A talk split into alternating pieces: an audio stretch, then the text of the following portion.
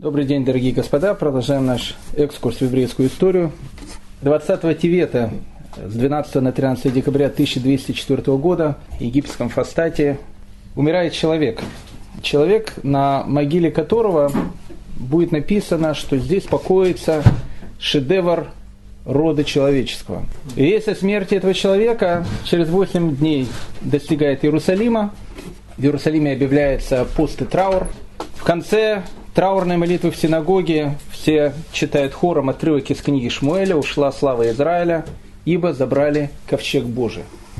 После его смерти начали думать, где хоронить великого. Был несколько идей, но победила та мысль, о которой этот человек говорил постоянно. Город Тверия. Город Тверия, где, когда придет Машех, будет вновь воссоздан Санхедрин, Синдрион – и было решено, что похоронить его нужно именно там. И вот большая процессия из Фастата, из Египта, караваны отправляются через Синайскую пустыню в землю Израиля, чтобы похоронить в этой земле раби Маше бен Маймона, великого Рамбама. Дорога непростая, Синайская пустыня и сейчас место не очень простое, а в те времена особенно было непростым бедуины, разбойники, поэтому караваны должны быть, как правило, большие, охраняемые. И вот перед входом в землю Израиля на караван нападает группа разбойников. Они видят верблюда, который несет на э, своем горбу гроб, сундук такой. Они думают, что там сокровища. Пытаются снять его, посмотреть, что находится в этом гробу. И не могут снять. И все попытки ни к чему не приводят. Тогда руководитель разбойника говорит не иначе, как тут похоронен святой. Когда спросили у людей, которые сопровождают караван, куда они направляются, они сказали, что они направляются в Тверю. И группа разбойников в торжественном карауле вместе с евреями идет в Тверю, чтобы похоронить великого. Его хоронят все человечество на первом могильном камне, который будет в Твери, над его могилой, он не сохранился. Там и будет написано вот эти слова. Здесь покоится Раби Маше бен Маймон, шедевр рода человеческого. Сейчас там более поздняя могильный камень, там вообще относительно новый. И надпись, которая находится там, она всем известна, это написано от Маше до Маше не было такого другого Маше. Что же это был за Маше? От которого от Моисея, Маше Рабейну до Маше Маймона не было другого Маше. Мы сегодня с вами познакомимся для того, чтобы нам поближе познакомиться с этим великим человеком. Как обычно, начнем с небольшой предыстории. В XII веке, когда Европа двигалась для того, чтобы спасать Восток, Марокко двигалась в Испанию для того, чтобы спасать Испанию. Исполнились известные каббалистические пророчества известного украинского каббалиста, мыслителя, славянофила Тараса Бульбы, который он сказал своему сыну Андрею Тарасовичу Бульбу, великому западнику, он ему сказал пророческие слова «Я тебя породил, сынку, я тебя и убью». Так и получилось э, с Испанией. Э, когда-то великую цивилизацию арабскую великую цивилизацию в, в Испании создавали марокканцы, марокканские берберы, которые принимали ислам вместе с э, арабами. Они создали тот шедевр, ту великую цивилизацию, о которой мы с вами говорили. Так получилось, что с годами все больше и больше марокканских берберов, которые принимали ислам, они становились более дикими. И так получилось, что они вот эту великую цивилизацию создали, они эту великую цивилизацию и прибили. Э, также исполнялись э, слова известной каббалистической пословицы «чем дальше в лес, тем толще партизаны», потому что, в принципе, Первые берберы, которые принимали ислам, они еще были относительно нормальные, они были под арабским влиянием. Но чем дальше дело доходило до пустыни, чем дальше дело доходило от Маракеша и Феса, тем берберы, которые позже принимали ислам, они становились более и более дикими. Э, с одними такими товарищами мы с вами уже знакомились, их звали Аль-Маравиды. Аль-Маравиды в конце XI века напали на э, Испанию, в течение нескольких месяцев захватили почти что все Эмираты, разрушили великий Кордовский халифат, который был. И это были такие, да, это были такие берберские фанатики, которые считали о том, что э, арабы и берберы в Испании ведут неправедный образ жизни. Ну, как бы они были люди, э, с одной стороны, дикие, с другой стороны, как бы понимали, э, в чем суть человеческой жизни. Один из их первых вождей, которого звали Юсуф Ибн Ташфин, завоевав город Лусена, приглашает туда всю еврейскую общину и говорит о том, что э, ребята, вы попали, потому что у меня есть э, личное письмо, которое подписал один из кордовских мыслителей арабских. У него написано письмо, в котором написано о том, что ровно 500 лет тому назад ваши предки пообещали пророку Мухаммеду, что если через 500 лет не придет Машех, то все евреи примут ислам. Я посчитал, что прошло 500 лет, он, конечно, э, лукавил, 500 лет еще не прошло, но неважно. Я посчитал, что прошло 500 лет, ваш Машех не пришел, поэтому все принимайте ислам. Евреи все поняли сразу, они спросили у Юсуфа ибн Ташфина, а сколько будет стоить э, отменить э, слова великого пророка. Он назвал определенную цену, и в 1105 году слова великого пророка были отменены. Теперь уже евреи через 500 лет не должны были принимать ислам. Уже второй халиф э, Аль-Маравидов, которого звали Али, он понял о том, что без евреев, как без воды, и ни туды, ни сюды. Поэтому, э, начав править Испанией, мы видим, что у него уже был личный врач и визер, который звали Равшлома Аль-Муалем из города Севили. Он был не только мыслитель, не только, как тогда было э, принято, политик, он еще был и поэт. Рабы говорили о том, что если глухонемой прочет поэзию Равшлома Аль-Муалема, он начнет ее петь, несмотря на то, что он даже э, не умеет говорить. Это были, это были альмаравиды, и через какое-то время, как бы, ну, евреи привыкли, альмаравиды сначала были дикие, потом стали более нормальные. Альмаравиды это Асад, сирийский Асад. С одной стороны, тиран, бандит, ну, предсказуемый бандит. С предсказуемым бандитом как-то можно договариваться. А вот тут вот э, появляется чисто такой, ну, европейский сценарий один молодой человек, которого зовут Мухаммад Ибн Тумарт, как обычно, э, тогда было все прям как сейчас.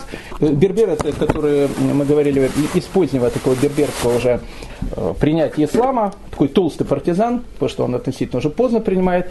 Мухаммед Аль-Ибн Тумарт, он едет учиться, учиться в Багдад, потом едет учиться в Европу, все прям как сейчас, в Кордову. Кордова очень цивилизованный город. Учится там, и к нему приходит гениальная идея о том, что Запад, он загнивает, нужно что-то с этим делать, его нужно взрывать. В общем, нужно что-то делать такое, что, в общем, ему, ему казалось сделать правильным. И он создает первый ИГИЛ, государство запрещенное в России, в других странах. Но тогда он создает действительно первый ИГИЛ. Этот первый ИГИЛ носил название Аль-Мувахадун. Мувахадун, если люди даже немножко знают э, э, иврит, в слове мувахадун слышится слово ахат, ихат, один. Аль-Мувахадун переводится как единобожие.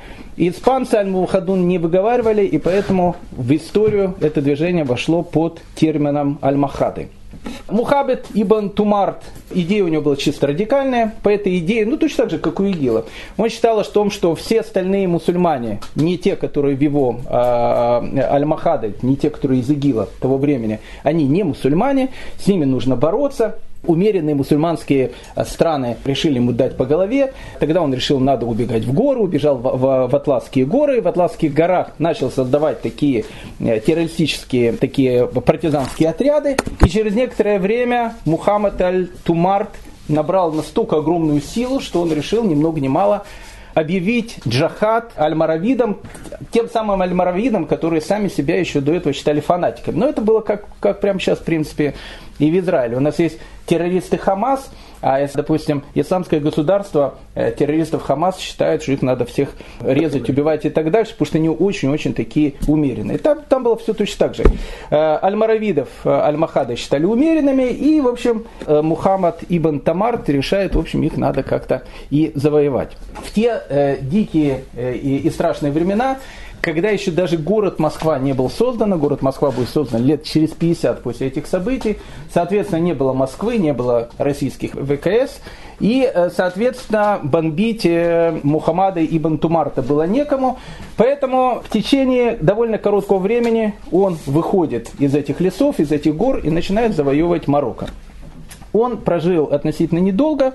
Э, после него становится его преемник, которого зовут Абаль Аль-Мумин. Абаль Аль-Мумин в течение короткого времени в 1147 году захватывает Маракеш, а потом захватывает столицу Марокко, город Фес. Ну, для того, чтобы понять, как он их захватывает, я не случайно всю эту длинную историю рассказываю, потому что она напрямую будет, будет связана с э, темой нашего сегодняшнего повествования. У э, альмаравидов главная вещь, которая существовала философская, она называлась тимьяс. Тимьяс Э, чисто сталинская такая вещь, но с арабского языка переводится как чистка. Они считали о том, что все мусульмане, которые не аль-Махады, они все неверные. Точно так же, как и евреи, христиане. И поэтому, в принципе, головы они рубили всем, точно так же, как делает ИГИЛ. То есть, если ты не из ИГИЛа, значит, ты не наш. Если ты не Аль-Махад, значит, ты не мусульманин. Поэтому обычно все происходило по одному и тому же сценарию. Они захватывали город, После этого, ну как принято, тогда не было, правда, видеокамер, они это делали без видеокамер, как, как принято, э, часть города рубили голову, ну все, все как сейчас, э, рубили головы, рушили какие-то мечети, которые они считали не являются настоящими мечетями. А потом оставшееся население, как мусульман, так и евреев, так и христиан, просто продавали в рабство, как рабов. Случались и другие такие э, вещи, к примеру, Э, Аль-Махады считали о том, что ну, как бы можно нарушить закон шариата, как они так считали, потому что с, с точки зрения э, закона шариата дело запрещенное. Запрещено по закону шариата еврею или христианину или зороастрицу говорить о том, что либо ислам, либо смерть, потому что по исламскому, по исламской философии все они относятся к народу книги.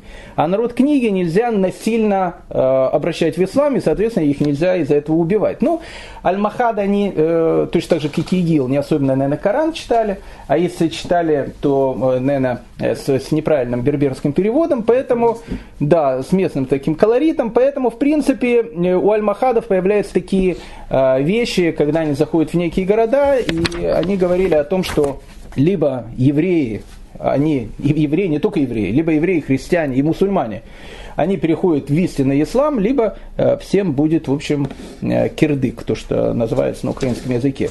Поэтому, когда они захватили город Сельджамес, в этом городе находилось около 150 евреев, всю еврейскую общину вывели на центральную площадь, и ИГИЛ XII века сказал, что либо ислам, либо смерть. И вся еврейская община, она выбрала смерть. Э, происходили вещи совершенно невидимые. В те времена в Европе это было как бы частая вещь, но в, в арабских странах это было э, первый раз. Первый раз сами арабы испугались вот этого джина, которого выпустили из бутылки в далеком Марокко. Когда они захватили город Маракеш, Э, они поступили более э, цивилизованно, они предложили, что либо люди принимают ислам, причем еще раз, ислам должны были принять все, и, и мусульмане, и евреи, все, ислам э, такого аль-махадовского разлива, либо все должны этот город были покинуть. И вот в эти самые времена, когда происходит вот это вот сумасшествие, к 1147 году в Испании поднимает голову и север Испании. Мы говорили, что на севере Испании находятся христианские королевства, которые, когда существовал кордовский халифат, сидели ниже воды, тише травы, или тише травы, ниже воды, не знаю, как уже они там сидели, но как только э, Кордовский халифат перестал существовать, север Испании начал потихоньку поднимать голову. И вот в 1147 году в этот же самый, когда Аль-Махада завоевывает Маракеш и Фес, в этом же самом году северные христианские королевства захватывают Лиссабон, и Лиссабон уже э, навечно становится христианским городом. Они его отбивают. Не просто. К 1147 году христианское королевство, они даже окружают Кордову. Поэтому ситуация, которая происходила в Испании, она была очень-очень тяжелая, поэтому Аль-Махады, видя о том, что неверные, а христиане для них тем более были неверные, э, нападают значит, э, на Испанию, и, и самих арабов, которых там жили, с Бербера, они тоже считали неверными, Аль-Махады решает о том, что нужно потихонечку двигаться туда. И вот в тот же самый 1147 год Аль-Махады захватывают Кордову, потом Лусену, потом Малагу и потом другие города Аль-Андалуса. Как только эти приятные, э, симпатичные ребята э, с Марокко э, со своими романтическими идеями о том, что всем надо отрубить голову из-за большой любви к анатомии, они приходят в Испанию, евреи понимают о том, что надо бежать. Причем бежать надо совершенно серьезно, потому что в отличие от альмаравидов, которые были, с ними откупиться было невозможно. Поэтому евреи начинают убегать из тех городов, в которых они живут уже столетиями, и куда бежать, это был вопрос. Как в начале 90-х годов у евреев был вопрос, куда ехать, так в 1147 году у евреев в Испании был вопрос, куда бежать. Большая часть решила бежать на север Испании. На севере Испании были христианские королевства, христианские королевства Кастилии, Арагона и Навары, которые к тому времени, они были относительно нормальными, но по, по, по сравнению с альмахадами все были нормальными. А христианские королевства были относительно нормальны, поэтому большая часть потока, она будет бежать именно туда, на север Испании. Но были другие э, евреи, которые не хотели бежать христианским королевством и которые считали, что надо уходить в какие-то другие арабские страны. Э, сложилась ситуация, которой появилась совершенно парадоксальная такая вот вещь. 400 лет до этого берберы и арабы спасали евреев от э, диких визготов, а спустя 400 лет получилась ситуация, когда визготы теперь евреев спасают от диких берберов. Э, известный летописец тех событий описывает Одни отдались в руки сынами дома, христианам, дабы тех их увели из мусульманской страны, другие убегали ноги и босы, разбивая ноги по темным горам, и дети их просили хлеб, который никто им не мог дать. Однако тот, который всегда подготавливает лекарства до наступления болезни, внушил королю Альфонсу назначить раввином, сановником Раби Игуду Ибн Эзру, начальником Калатравы, этого города убежища, через который проходили изгнанники. Раби Игуда освобождал пленных, кормил голодных, голодных, поил жаждущих, одевал ногих, ногих и заботился обо всех нуждающихся, пока они не прибыли в область Толеда. Мы видим о том, что большая часть изгнанников все они направляются к северным христианским королевствам. Но была часть изгнанников, которые решили выбрать другой путь дислокации – и с одной из семьей этих изгнанников мы сейчас с вами и познакомимся. В городе Кордова за 12 лет до событий, о которых мы говорим, в семье раби Маймона бен Йосифа, который, кстати, имел фамилию, а, фамилия Авадия ибн Абдала. Интересная вещь, у ашкенадских евреев фамилии начали появляться только в начале 19 века. А у сефардских евреев, особенно в Испании, фамилии существовали уже в 11-12 веке, у известных фамилий. Поэтому в принципе, у Рамбама была фамилия Авадия ибн Абдала, поэтому, если говорить по-сефардски, его звали Маше Авадьев, или как-то в этом роде. Так вот, у судьи, кордовского судьи Раби Маше бен Ясефа, за 12 лет до а, описанных событий рождается сын. Рождение сына Э, такого великого, как, э, как положено, оно сопровождается различными легендами. И одна из легенд, э, которая гласит, она говорит о том, что однажды известному кордовскому Даяну, Раби Маймону, приснился сон. В этом сне он видел, что некий старец говорит ему о том, что он должен жениться на дочери местного мясника, который жил рядом с Кордовой. Он сказал, это же надо, какие страшные сны во сне, во сне приходят. Как бы не, не, совершенно не обратил внимания на этот сон, потом сон повторялся один раз, второй, третий, четвертый, пятый. И Раби Маймон решает о том, что нужно все-таки пойти к этому мяснику и э, спросить, действительно ли, ли есть у него дочка. Ну, мясник, конечно, очень обрадовался, потому что такой э, великий человек сватался к его дочери, и Раби Маймон, он женится на дочери мясника. Счастливая семейная жизнь, она продолжается недолго, Потому что 14 Ниссана 1135 года жена Раби Маймона при родах умирает, и мальчик, который рождается, называют именем Маше. Кстати, тут интересная вещь. Мы так никогда не узнаем ни как звали маму Рамбама, ни как звали жену Рамбама, ни как звали сестер Рамбама. У, у, Рамба, у Рамбама было либо три, либо шесть, шесть сестер. Только одну сестру, скорее всего, звали Мириам, всех остальных не знаем. В те времена ни в одном научном трактате, письме или каком-либо другом документе никогда не упоминалась женщина. Было принято в те времена о том, что семейная жизнь – это что-то такое очень интимное и личное. Вещь, которую совершенно не должны выходить на публику. Вот все знают о том, что у Владимира Владимировича он разведенный, но что у него в семейной жизни не знает никто. Никто даже толком не знает, как зовут его дочерей. Точно так же ситуация происходила и тогда. То есть считалось о том, что жена, дочка, это что-то очень такое личное, оно никогда не должно фиксироваться. Поэтому мы не, так, наверное, никогда не узнаем, как звали ни маму Рамбама, ни жену Рамбама. Об этом никто никогда не писал. Еще больше. В те времена было принято о том, что даже муж э, было считалось нескромно писать письма жене. Поэтому обычно, когда э, муж писал письмо и хотел выяснить, как чувствует себя жена, он обращался к своим детям или либо к каким-то другим домочадцам и писал, надеюсь, что ваш дом здравствует. Словом «дом» еще во времена Талмуда упоминалась жена, поэтому слово «я надеюсь, ваш дом здравствует» обозначало на, в переводе на русский язык «я надеюсь, что с моей женой все нормально». Поэтому из-за вот этих обычаев, которые тогда существовали, мы, к сожалению, наверное, никогда не узнаем как звали маму Рамбама. Она умирает при родах. Раби Маймон, отец Рамбама, вскоре женится вторично. От этого брака у него рождается шесть дочерей и э, один сын, которого будет звать Давид. Э, Дауд, мы с этим сыном познакомимся, он сыграет еще э, очень и очень большую э, роль в жизни Рамбама. Интересно, как у всех великих людей, у Рамбама детство было очень непростым. Вот, э, не хочу Рамбама, не дай бог, сравнивать э, с Черчиллем, но вот э, Черчилль, допустим, и Эйнштейн, когда они учились в школе, их считали полными дебилами. А потом э, Черчилль стал Черчиллем, а Эйнштейн стал Эйнштейном. Не дай бог, я не хочу говорить о Рамбаме, но э, известно о том, что в детстве ему очень и очень тяжело давалась учеба.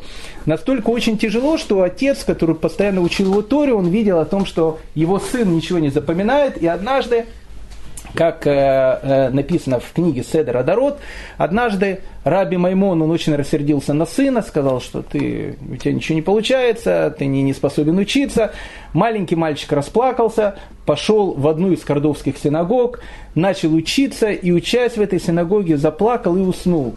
А когда он проснулся, пишет э, Седер Адарот, пробудившись утром, ощутил себя уже совершенно другим человеком. С этого момента он как бы э, начинает, э, начинает учиться. Так, так говорит легенда, так написано в Седер Адарот. Когда к 1148 году в Кордову пришли Аль-Махады, э, семья Раби Маймона и маленькие дети, Рамбаму, как мы говорили, на этот э, период времени 12 лет, понимают, что уезжать, надо куда-то уезжать. И начинается 12-летнее странствие семьи Раби Маймона по Испании.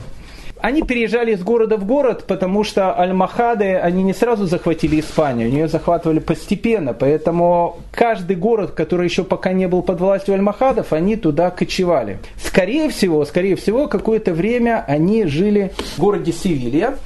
Э, почему? Потому что 50 лет спустя когда Рамбам пишет о реках, как их использовать э, в шаббат, пишет следующую вещь. Известно, что по реке от Севили до моря 80 миль, а по ней э, э, корабли, на которых грузят масло, и по реке спускается в море, и они идут до Аль-Искандера, Аль-Искандер это Александрия, и на них плавают евреи, а река у Севили не очень широкая, и тот, кто по ней плывет, видит оба берега реки, или хотя бы один из этих берегов. То есть, то есть из этих слов видно, что, скорее всего, Рамбам какое-то время он э, жил в Севиле. А в те времена, интересно, Севилья считалась очень таким культурным городом, городом искусства. У арабов даже существовала такая, как бы, э, не легенда, поговорка о том, что, как сейчас говорят, не дай бог, там, Хайфа, она работает, Тель-Авив он веселится, а Иерусалим он молится. Э, так в те времена про Испанию э, такие же вещи говорили про Севилью, про Кордову, когда еще тогда Аль-Махат туда, понятно, не пришли. Считалось, что Кордова это город ученых, там сидят ученые, а Севилья это город людей искусства. Поэтому э, испанская, э, арабская поговорка тех времен звучала так, что если в Севилии умирает э, ученый, то в Севиле его книги никто не купит, эти книги надо продавать в Кордове. А если в Кордове умирает музыкант, то его скрипочку в Кордове тоже никто не купит, а надо ехать в Севилью, потому что в Севиле всегда найдутся покупатели, которые э, могут ее приобрести. В Севиле те, э, в те годы существовало э, и жили еще э, известные арабские мудрецы, и мы видим по произведениям Рамбама в дальнейшем о том, что, допустим, знание астрономии и знание медицины, скорее всего, Рамбам он получает в Севиле. Спустя годы, когда Рамбам пишет о диабете, а Рамбам будет писать в своих медицинских трактатах такие вещи. Он, он пишет, я не сталкивался ни с одним случаем в Магрибе, и ни, ни один из э, наставников на моей родине в Андалузе не, не признавался, что сталкивался с диабетом, когда я зачитывал перед ними этот отрывок из Галена о диабете. То есть отсюда мы видим, что скорее всего Рамбам, живя э, в Севиле, он изучает астрономию, медицину, математику у мудрецов Аля-Андалуса, те вещи, которые в дальнейшем мы увидим в его произведениях. Когда Рамбаму было около 20 лет, Рамбам начинает писать один из своих первых трудов. Этот труд, он был посвящен Иерусалимскому Талмуду, и если Риф, он пишет труд, э, посвященный э, Вавилонскому Талмуду, который назывался Гилхот Бавли, то Рамбам пишет труд, который будет называться Гилхот Ярушалми, в котором он будет давать какие-то вещи, связанные с Иерусалимским Талмудом. В Севилье Рамбам живет вместе со своей семьей относительно недолгое время, и когда в Севилью приходят альмаравиды, было понятно, что город нужно покидать. И вот э, в 1160 году э, семья Раби Маймона, они переплывают, переплывают Гибралтарский пролив и приплывает в город-герой Фес. Казалось, э, то, что сейчас сделал Рамбам, вещь, она совершенно необычная и, казалось бы, совершенно нелогичная. Почему? Потому что Фес в те времена был столицей Аль-Махадов. Получается, что а, семья Рамбама, она скрывается от Аль-Махадов и едет в их столицу. Это то же самое, что, не дай бог, э, люди, живя в э, гитлеровской Германии, бегали без какого-то города и переезжали бы жить в Берлин. Но логика, логика в этом есть. Почему? Потому что так получилось, что город Фес, хотя он был столицей Аль-Махадом, столицей ИГИЛ этого, той эпохи, но игиловские халифы, они мало обращали внимание на Фес, на свою столицу, а больше обращали внимание на какие-то другие города, которые они завоевывали. И получилась такая совершенно парадоксальная вещь о том, что город Фес, он в, в царстве Аль-Махадов был, наверное, один из самых спокойных городов.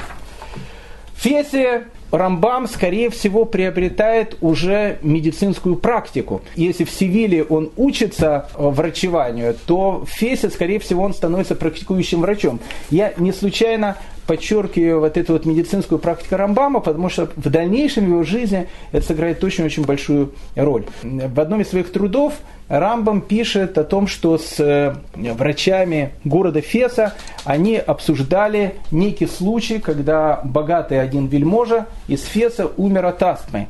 И вот сидел такой консилиум врачей, и они, э, каждый из них э, решали, из-за чего умер пациент – Одни говорили, что он умер из-за того, что его, ему слишком давали много лекарств, другие говорили, что он умер из-за того, что ему слишком давали мало лекарств.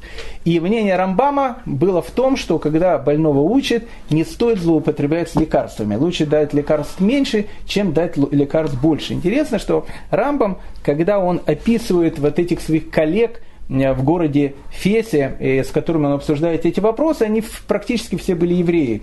Был еврей из Саракус, которого звали Софьян бен Камниель, и был еврей из э, Севили, которую звали Абу Аюб ибн Муалим. Именно с ними э, Рамбам Фесе обсуждает все эти законы. Фесе Рамбам не только занимается медициной, Э, не только усовершенствует свои знания в астрономии и математике, Рамбам там в первую очередь проявляется как гений талмудической мысли. Рамбам, если так посмотреть и положить руку на сердце, я думаю, что... Я не хочу, опять же, тут делать сравнение, мы это в дальнейшем поймем. Просто, чтобы понять личность этого человека, я думаю, что ну, это глупо делать такие сравнения, но вот если взять э, одного Леонардо да Винчи и одного Микеланджело, э, может быть, это будет мизинец этого великого человека. Мы сейчас поймем почему. Это был совершенно гениальный человек. Кстати, Рамбом был человек, который обладал э, не просто какими-то феноменальными способностями. У него была, кстати, потрясающая память. То, что Рамбом читал один раз, он не, не забывал уже никогда. Фотографическая память. Так вот, в Фесе Рамбам начинает писать свой первый великий монументальный труд. Он начинает писать комментарий на Мишну. Комментарий на Мишну Рамбама в дальнейшем. А Рамбаму в 60-м году, прошу прощения, э, сколько лет? Ему 45, э, 25 лет. Он молодой парень. Он начинает писать фундаментальный комментарий на Мишну. До 16 века, до начала 16 века, пока Раф Авади из Бартануры не написал свой, ставший сейчас классический комментарий на Мишну, комментарий Рамбама на Мишну считался таким же классическим комментарием, как комментарий Раши на Талмуд. Кстати, до сих пор в любом издании Талмуда всегда печатаются комментарии Рамбама на Мишну. Но в наше время более популярные, наверное, не сам этот э, комментарий, а его предисловие к разделам Мишны. Мы знаем, что есть шесть разделов Мишны, так вот, э, и э, определенные трактаты Мишны. Так вот, предисловия к этим трактатам, они сейчас становятся, ну, наверное, самыми прославными. Допустим, его, в его комментарии главе Хелик, трактат Санхедрин, Рамбам в 25 лет выделяет свои 13 постулатов веры, которые, которые сейчас э, э, каждый человек как минимум должен знать, потому что написано, что если человек хотя бы один из этих постулатов э, не выполняет, то у этого человека нету Аламаба, у этого человека нету будущего мира. А предисловие к трактату Авод, которое называется Шмона Праким, 8 глав, она вообще становится классикой еврейской мысли. Плюс-минус в те же самые времена в то же самое время Рамбам начинает писать э, свой известный труд, который называется «Послание о гонениях». Э, на это надо обратить чуть немножко остановиться и понять, почему Рамбам пишет этот труд и, чему он был, и чему он был посвящен. В те времена у альмахадов, когда они захватывали многие города, и о том, что мы сейчас говорили, некоторых убивали, некоторых продавали в рабство, некоторым предлагали либо жизнь, либо смерть. Были те евреи, которые, которые в общем, принимали ислам. Э, опять же, принимали ислам не из-за того, что они там хотели становиться мусульманами. В отличие от христианских стран, они знали, что делают, то, что делают аль-Махады, вещь, она противоречит самому исламу. Поэтому они считали, что с точки зрения самого ислама, их даже ну, как бы внешнее принятие ислама, оно, в общем, как бы ни о чем не говорит. И, и поэтому были многие люди, которые, э, которые э, формально принимали ислам. И вот один из мудрецов той эпохи, не называется кто, Рамбам не, не, не описывает, как его звали, он издает такой алахический как бы респонс, алахическое такое суждение о том, что человек, который принял ислам, этот человек лишается и этого, и будущего мира, потому что он как бы предал, предал Тору. И вот э, Раби Маймон, отец Рамбама, он пишет послание утешения, в котором он как бы пишет, что те люди, которые из-за того, что из-за этих страшных событий, которые произошли, они приняли ислам, то есть они как бы не должны э, как бы терять надежду, они должны тайно продолжать молиться и ждать момента, что рано или поздно они смогут вернуться, э, вернуться в, к открытому соблюдению Торы. На это послание Раби Маймона некоторые евреи той эпохи, которые считали, что человек, который делает так, он совершает предательство, они сказали о том, что этот трактат, он совершенно неправильный, и людей надо не утешать, людей, на, на людей надо, их надо критиковать. Поэтому в, этом, э, в это время 25-26-летний Рамбам пишет свое первое известное послание, которое называется «Послание о гонении», в котором он обсуждает те законы, которые были связаны. А на самом деле вопросы, они были очень-очень важные. Э, с одной стороны, э, что должен был делать человек – если человек э, э, решал, что либо э, переход в ислам, либо смерть, то, что говорили аль-Махады, в арабском мире, как я говорил, таких вещей не было, тогда существовал вопрос насчет детей, потому что по мусульманскому закону, по законам шариата, сироты, они автоматически становятся мусульманами. Поэтому если человек говорил о том, что он убивал себя, Вопрос был, что будет с его детьми. Много разных вопросов э, поднимается в э, посланиях и гонений. Как бы там ни было, Рамбам завершает их словами, а совет, который я даю всем, кто любит меня и ищет у меня совета, уходите из этих мест и подайтесь в страны, где вы могли бы исповедовать свою веру и соблюдать законы Торы без страха или притеснения, даже если вам придется оставить дом, семью и все имущество, ведь вера, дарованная нам Богом, более значительна и, и по мнению истинных мудрецов обязывает нас гораздо больше, чем, чем все презренное и проходящее, чем человек может владеть в этом мире. Ведь все это брена, а слава, Слово Божие, оно э, вечно. И э, Рамбам пишет свое это известное послание о, э, послание о гонении. Но тут начинает происходить и э, в некие изменения – умирает э, второй халиф э, Аль-Махадов, приходит третий халиф, которого, которого зовут Юсуф. Если э, папа Юсуфа был э, фанатиком, главой ИГИЛ 12 века, то Юсуф, он, в общем, переплюнул и папу, и дедушку, и бабушку, и, в общем, всех, кого только можно.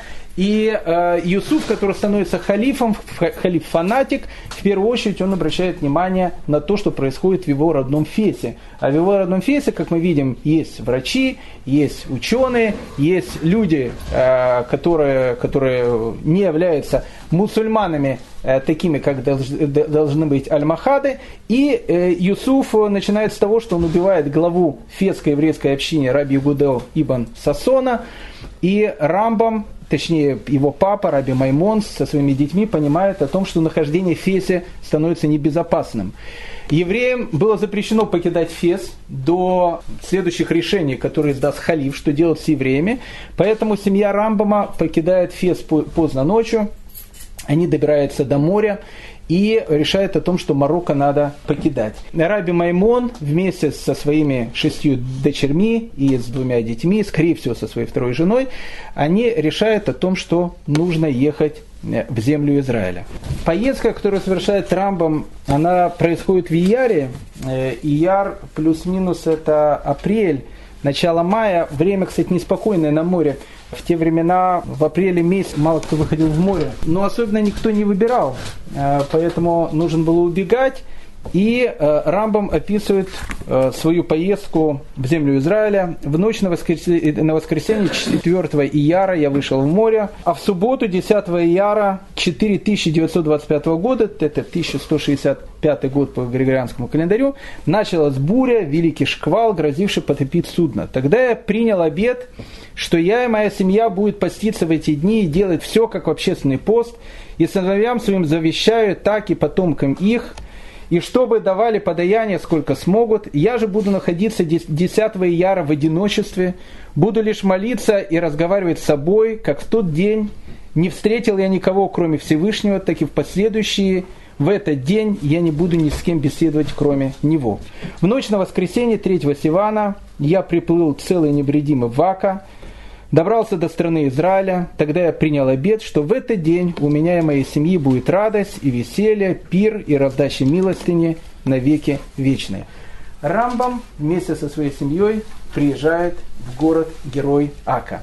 Ака того времени, когда туда приезжает э, Рамбам, оно тогда еще находится под властью крестоносцев. Поэтому, э, в принципе, бегство Рамбама, оно было, с одной стороны, он убежал от льва и прибежал к тигру, э, в клетку с тигром. Но э, крестоносцы в то время, а в принципе крестоносцы это было плюс-минус начало третьего крестового похода, когда будет Ричард и Львиное Сердце, с одной стороны, с другой стороны будет Салах один, мы познакомимся с этим человеком, потому что Рамбам у него будет личным врачом. Последние деньки существования Иерусалимского королевства, в Иерусалиме евреев не было, в Иерусалиме евреям запрещали жить. Вообще крестоносцы, мы знаем, э, захватив Иерусалим, они всех евреев сожгли заживо, поэтому в земле Израиля евреям жить небезопасно, кроме некоторых городов. Вот, допустим, город Ака. Город Така в те времена это был город ну, совершенно космополитичный. Там жило огромное количество купцов, а, а, особенно купцы-итальянцы, там жили евреи. Э, на тот период времени в городе Ака живут около 200 еврейских семей. В принципе, это не, э, не маленькое население.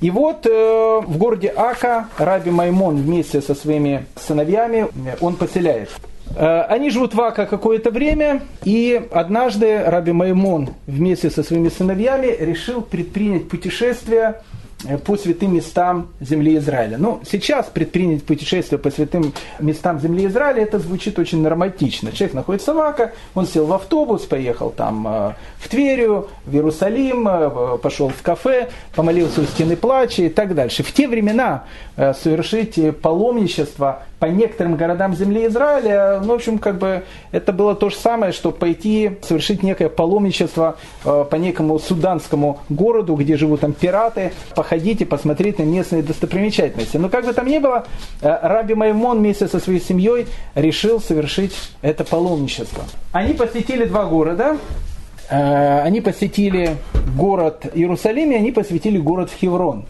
Интересно, что Рамбам описывает о том, как в Мархишване 1165 года они совершают это путешествие в два города, Рамбам пишет, «Я вошел в это великое святое место, так пишет Рамбам в Иерусалиме, и молился там шестого дня того же месяца, то есть имеется в виду шестого Мархишвана. В первый день последующей неделе, девятый день месяца, я покинул Иерусалим и отправился в Хеврон, чтобы приникнуть к могилам патриархов, упокоенных в пещере. В тот день я стоял у пещеры и провозглашал хвалу Отцу Всего Сущего.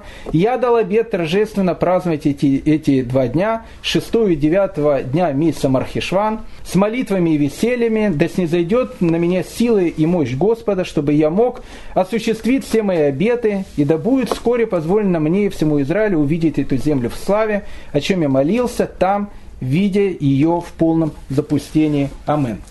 Что же видит в 1165 году Рамбам, когда он посещает Иерусалим и когда он э, посещает Хеврон? Я думаю, нам нужно отвлечься буквально на пару минут и вместе с э, Рамбамом и его папой, и его братом э, посмотреть, что бы мы с вами увидели, если мы посетили бы эти два города. Ну, как я сказал, само путешествие атака до Иерусалима, э, путешествие долгое, путешествие опасное – но что бы мы увидели с вами в 1165 году в Иерусалиме? Казалось бы, это невозможно узнать, если бы буквально за пять лет до этого в городе Героя Иерусалиме не побывал бы два известных еврейских путешественника.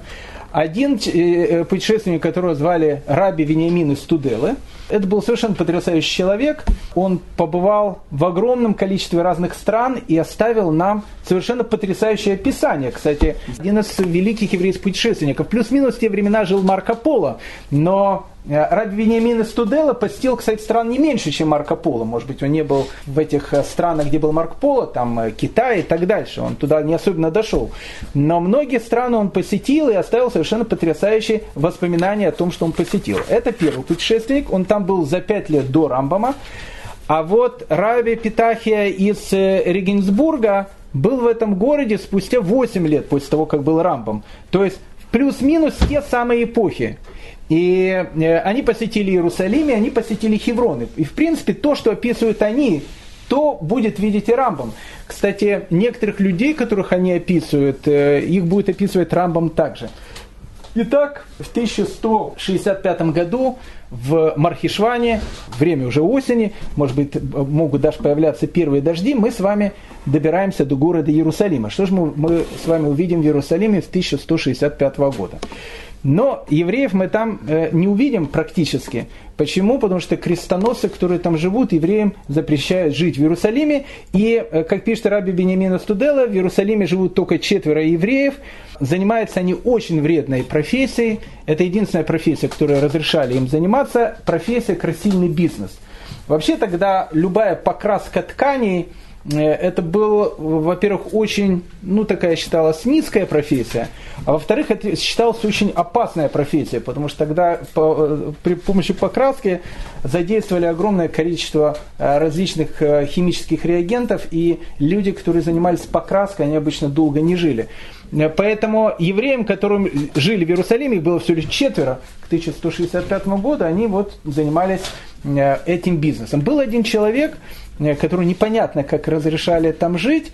Э, о нем пишет и Раби Бенемин из Туделы, и его, в принципе, э, скорее всего, вспоминает Рамбом.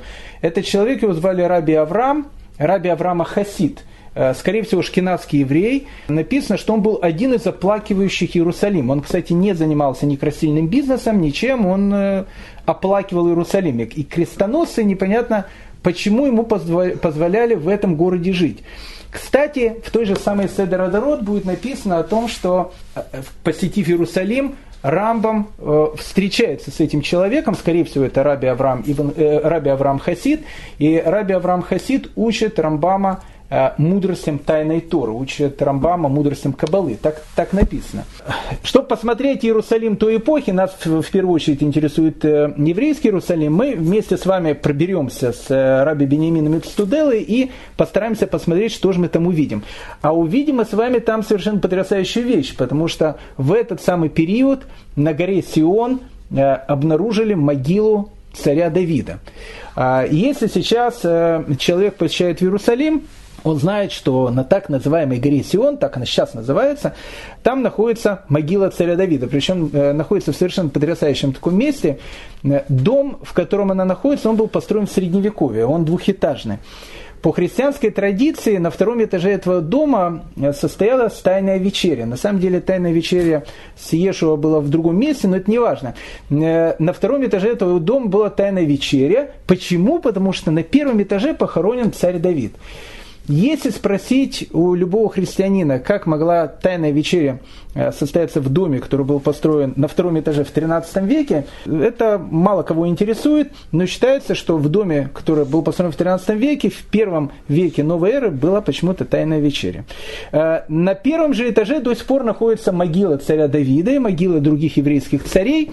Похоронены они там, либо похоронены в каком-то другом месте. Об этом можно очень-очень много говорить, но традиция, что именно там находится могила царя Давида, она как раз была открыта буквально за лет 10 до того момента, как Иерусалим посвятил, э, посетил Рамбам. И о том, как это происходило, об этом описывает Раби Бениамин Студел. Это, мне кажется, очень интересно. Давай, давайте дадим слово Раби Бениамину, который посетил Иерусалим за пять лет до того, как туда приехал Рампом. Перед Иерусалимом лежит гора Сион, на которой нет других зданий, кроме одного христианского алтаря. Также близ Иерусалима находятся три древних еврейских кладбища, где они хоронили некогда своих покойников – на одной из гробниц есть надпись, но христиане разоряют памятники и берут от них камни для постройки своих домов. Ну, обычная вещь. Мы знаем, что когда иорданцы с 48 по 67 год владели э, Восточным Иерусалимом, они тоже брали еврейские камни и из них делали дороги. Ну, как бы обычаи народов которые там живут. Иерусалим окружен большими горами. На горе Сионской погребены члены дома Давида и цари, после него царствующие, но гробниц их нельзя найти. И тут Рамбам, и тут Раби Бенемин Студела описывают, как появилась вообще традиция, что там э, похоронен царь, царь Давид. 15 лет тому назад обрушилась стена храма на Сионской горе.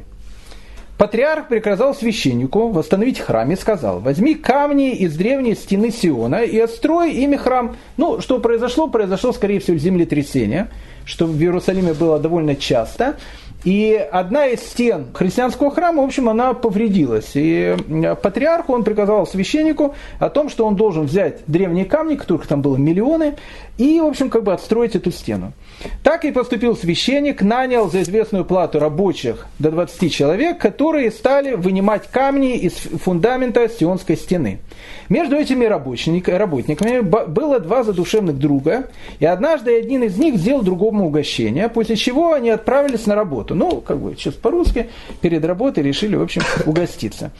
Когда смотритель спросил их, почему вы пришли так поздно, они ответили, тебе все равно – мы сделаем свое дело в то время, когда товарищи наши будут обедать. Начав затем вынимать камни, они под одним из камней нашли отверстие, ведущее пещеру, и сказали друг с другом, пойдем посмотрим, нет ли там сокровищ. Ну, совершенно нормальная вещь, потому что сокровища в Иерусалиме искали тогда и ищут сейчас.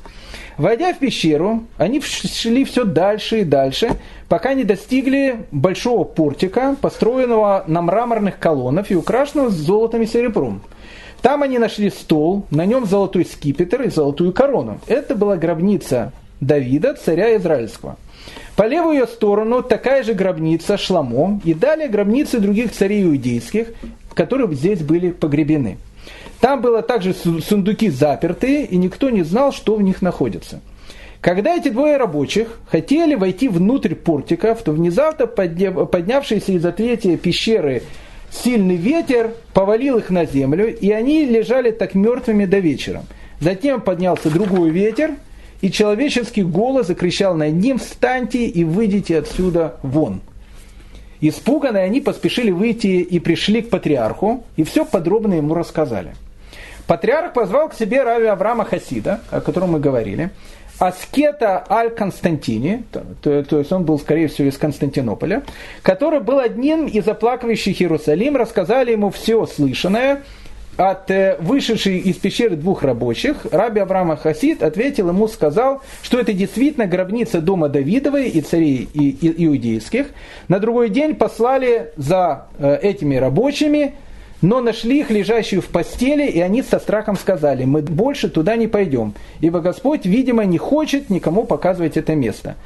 Потому патриарх приказал заложить вход в пещеру и скрыть это место от людей навсегда. Раби Авраам Хасид сам рассказал мне всю эту историю. Так, так э, описывает э, эту историю Раби Бенемина Студелы. И мы видим, что в тот момент как бы появляется вот эта традиция, э, когда, э, когда появилась могила Давида в Иерусалиме. Хеврон. Хеврон, который не посещает. Тут с Хевроном будет совершенно потрясающая история – кто Рамбам посещает следующий город Хеврон. Э, и написано, что он молился около гробниц праотцов.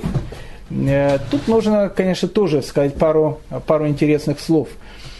Э, на самом деле, гробница наших праотцов в Хевроне, наверное, единственная идентичная древняя гробница, которая сейчас есть в земле Израиля. Э, ни много ни мало, э, ее построил царь Ирод. И если вы подойдете к Маратам Ихпила в Хевроне, вы увидите, что камни этой самой гробницы наших праотцов в Хевроне, они точно такие же, как камни в стене плача.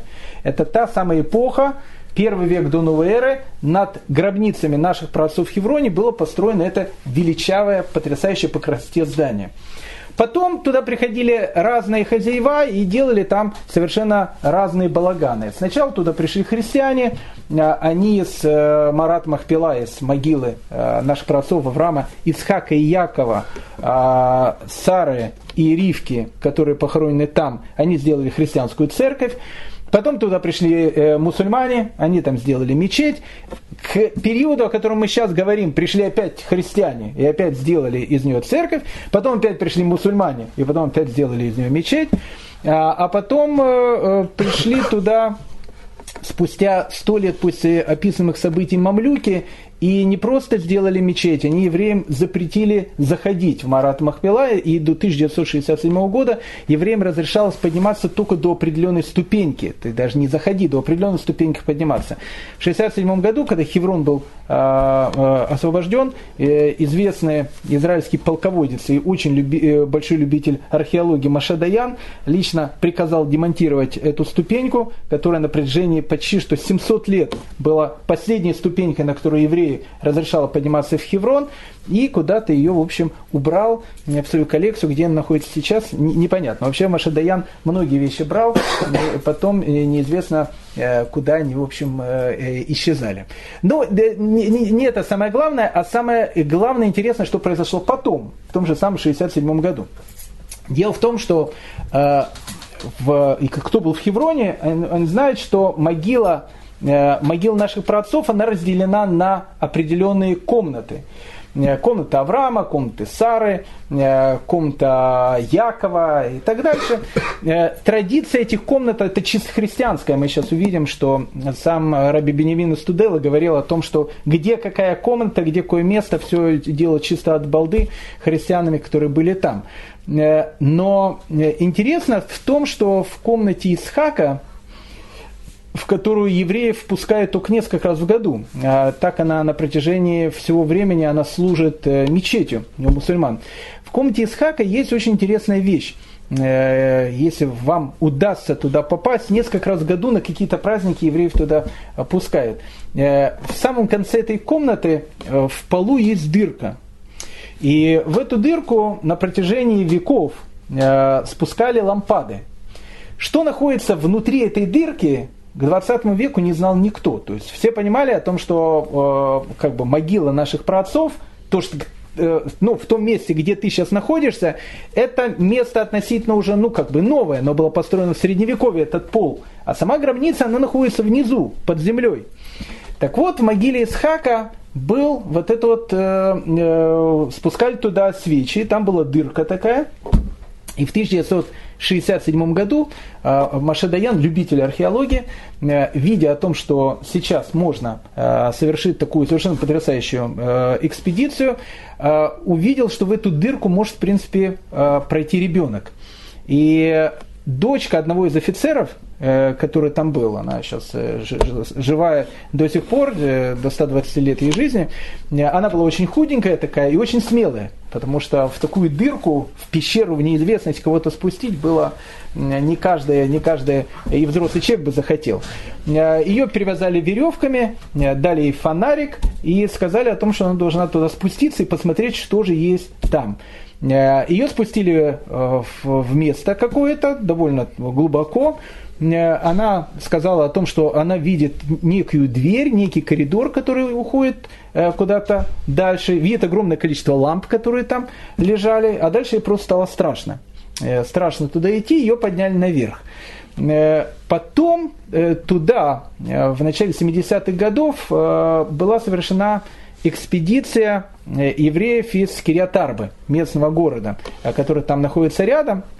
Это отдельная длинная история, я не буду сейчас про нее э, рассказывать, но они, в общем, подкупили э, местных хранителей мечети, потому что был бы скандал мирового масштаба, если бы э, узнали, что туда евреи спускаются. Они открыли вот этот, этот люк в этой части синагоги Исхака, спустились туда вниз, увидели эту дверь, увидели этот коридор, пошли по этому коридору, дошли до какого-то момента, а потом идти было дальше страшно, потому что они сказали, что они почувствовали какую-то такую вот э, вещь, какой-то ужас, который на всех там давил и так дальше. Я читал воспоминания одной из э, этих людей. А, э, с другой стороны, среди них были археолог и фотограф.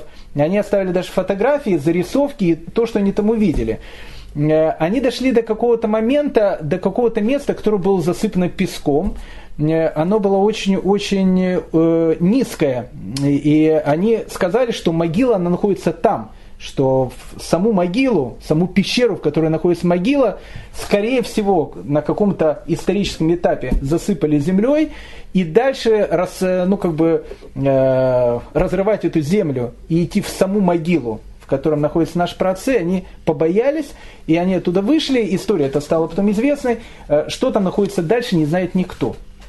Так вот, э, к XII веку, когда э, в Хеврон приезжает Рамбам, и приезжает э, и Раби Вениамин из Туделы, и Раби Питахия из Регенсбурга, вот это вот коридор который спускает эту девочку, и который в 70-е годы из зала Исхака проникли э, местные любители архе- археологии из Кириатарбы, тогда вход был разрешенный, и тогда не было вот этой верхней части, по которой ходим мы, а сразу заходили, заходили в эту вот пещеру.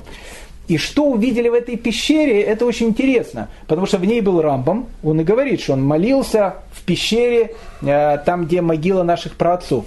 Но за пять лет до этого и за 8 лет после этого Хеврон посетил э, Питахия из Регенсбурга и раб Вениамин из Туделы, и они оставили свои воспоминания о том, что они видели. Из, того, из этих воспоминаний, что они видели, можно предположить, что видел и Рамбам.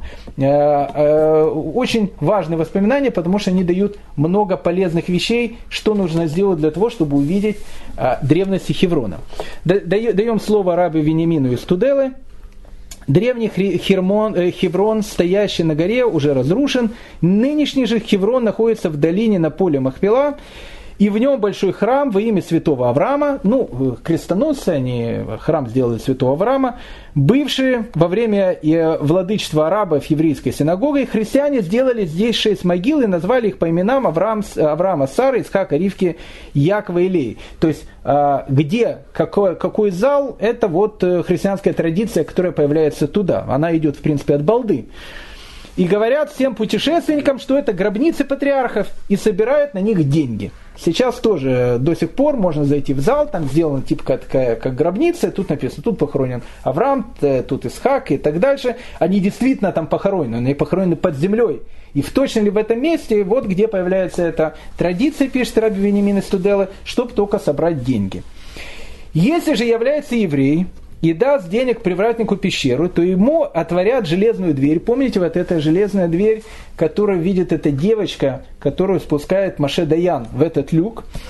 Ему отворяют железную дверь, сделанную еще во времена праотцов, и он спускается вниз, зажженной свечой в руках. Но ни в первой, ни во второй, ни во второй пещере не встречает ничего. В третьей же действительно находит шесть лежащих одна против другой могил – Авраама, Сары, Якова, Ривки, Исхака и Илии соответствующими надписями. На могиле Авраама я прочел, это могила Авраама, блаженной памяти про отца нашего. Такая же надпись на могиле Исхака и всех других э, наших праотцов и по матерей. В пещере зажигается лампада, которая горит день и ночь над могилами. Там же видны бочки, наполненными костями евреев. Евреи привозили сюда своих покойников и кости своих предков, складывая, оставляя их там. В конце поля Мехпела стоит дом про отца нашего Авраама, благословенная память его, и перед, и перед домом источник воды. Так э, вот эту вот э, Марата Мехпела описывает в 1160 году Бениамин из Тудела, а в 1173 году раб Питахия из Регенсбурга описывает то же самое, но э, с еще э, одной интересной подробностью. Затем раб Питахия пошел в Хеврон и увидел там над пещерой большом храм, воздвигнутым праотцом нашим Авраамом из огромных камней, вышиною от 27 до 28 локтей. Это, кстати, те камни, которые, э, которые царь Ира делает. Угловые же камни имеют каждый около 70 локтей. Раби Питахия дал тому, у кого был ключ от пещеры золотой, чтобы он ввел его внутрь и показал гробницы праотцов. Лишь только проводник отворил ему, как он увидел над дверью изображение креста и три гроба с крестами внутри. Впрочем, евреи Зака предостерегли его, сказав, что иноверцы положили здесь, при входе в пещеру, какие-то три христианских гроба, и уверяет каждого, что это гробы патриархов. Но это неправда, хотя сторож также утверждал, что это были действительные э, гробы э, праотцов. Раби Питахия дал ему еще золотой, чтобы он впустил его в настоящую пещеру. Сторож отворил ему другую дверь и сказал, никогда еще не впускал я сюда ни одного еврея, ну, конечно, это ложь, потому что Раф э, Венемен Студелы и Рамбам там были. Затем зажгли светильник, спустились они по 15 ступенях вниз. Эти, кстати, ступени вниз будет описывать экспедиция, которая будет э, из Кириатарба. Пошли далее внутрь пещеры и вступили в очень широкое подземелье, в середине которой в земле было отверстие. Пол там каменный, как во всех пещерах, иссеченный в скале а, а, означенное отверстие в середине пещеры закрыто решеткой из чрезвычайно тол, тол, толстых железных полос. Это, кстати, тот вход в пещеру, который в 70-х годах сказали, обнаружили полностью заваленной землей. Такой работы, какой руки человеческие не могли произвести без э, небесной помощи. Из отверстия решетки всегда дует сильный ветер, так что в пещере нельзя заходить со свечами, ибо они тут же гаснут – из этого Рав Питахия заключил, что там действительно погребены патриархи, и стал молиться, но всякий раз, как он ебался над отверстием, ветер отбрасывал его назад. Это э, Хеврон и это Иерусалим, который, который, увидел, э, который увидел Рамбом. В земле Израиля жизнь была очень тяжелая. Э, жить там было практически невозможно. Э, ну, еврейская община где? Вака, 200 семей. В основном это люди, которые занимаются бизнесом. Э, Иерусалим, в котором живут 4 человека, и Раби Авраам Хасид. И Рамбам вместе со всей семьей они решают о том, что нужно из земли Израиля уехать. И куда уехать, они решают, что нужно ехать в Египет. Интересно, что Раби Маймон, отец Рамбама, он э, не захотел ехать э, со всей семьей в Египет, он решил остаться в Иерусалиме. Как остаться в Иерусалиме, непонятно, но он остался в Иерусалиме, через некоторое время он там умирает. Рамбам вместе со своим братом и с своими сестрами они едут э, в Египет. Кстати, вот эта поездка Рамбама в Египет, отсюда будет и начинаться тот Рамбам, которого мы знаем. Кстати, э, поездка этот в Египет Рамбама, э, он о ней будет вспоминать всю жизнь. И всю жизнь будет задаваться вопросом, можно ли было покидать землю Израиля и можно было ехать, э, можно было ехать в Египет. Мы потом дадим слово самому Рамбаму, который потом даст на это ответ. Итак, Рамбам вместе со своей семьей покидает землю Израиля, приезжает в Египет, и, и с этого периода будет начинаться эпоха человека, которая, который после смерти на могиле удостоится того, что на ней будет написано о том, что здесь похоронен шедевр рода человеческого. О том, что происходило дальше, поговорим в следующей серии.